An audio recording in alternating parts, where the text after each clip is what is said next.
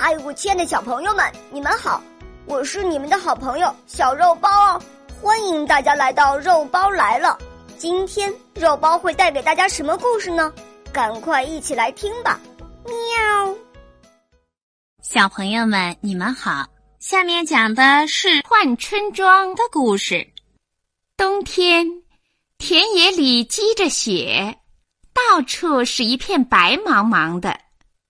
兔妈妈和她的孩子都穿上了白皮袄，在雪地里跑着跳着。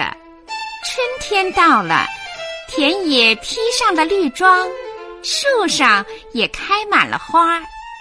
兔妈妈对小兔说：“孩子，我们也该换一套春天的衣服了。”小兔摇着头跑开了。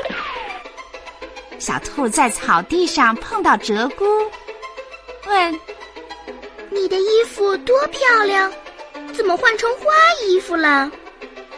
春天白雪没有了，我该换上花衣服了。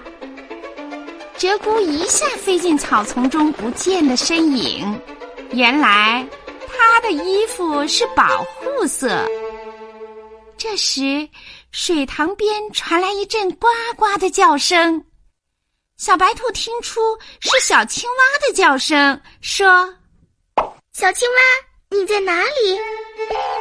小青蛙从草丛中跳出来说：“我在草丛里啊。”原来小青蛙也换上了春装，颜色和青草一样。小青蛙说：“冬天过去了。”你也该换春装了，我就喜欢这套白衣裳。突然，小兔听见“唰”的一声响，原来是老鹰来抓它了。它连忙钻进一个土洞里。天快黑了，兔妈妈才找到小兔。